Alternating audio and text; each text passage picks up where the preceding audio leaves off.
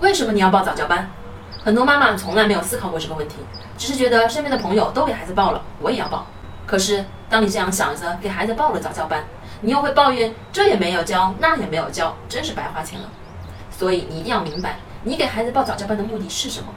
如果你是觉得早教班帮你获取早教内容的途径，那你可以去报，因为对你来说这钱花的值得，达到了你报班的目的。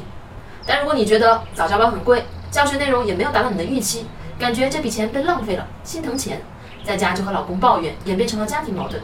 这笔早教班费用超出了家庭的能力范围，那这个早教班就没有必要报，因为你的心态已经失衡了，给了孩子不适当的压力。不上早教班的孩子会输在起跑线上吗？很多父母没有分清早教和早教班的区别。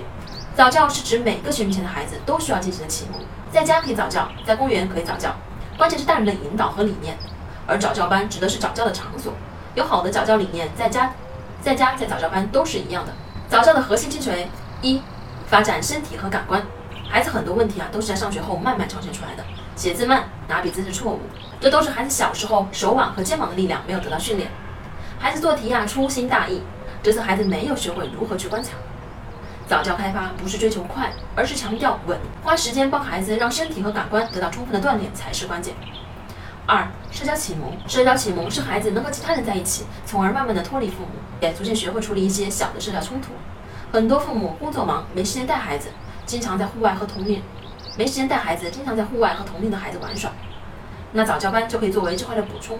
如果父母有充足的时间，能带孩子接触同龄小朋友，在家早教也未尝不可。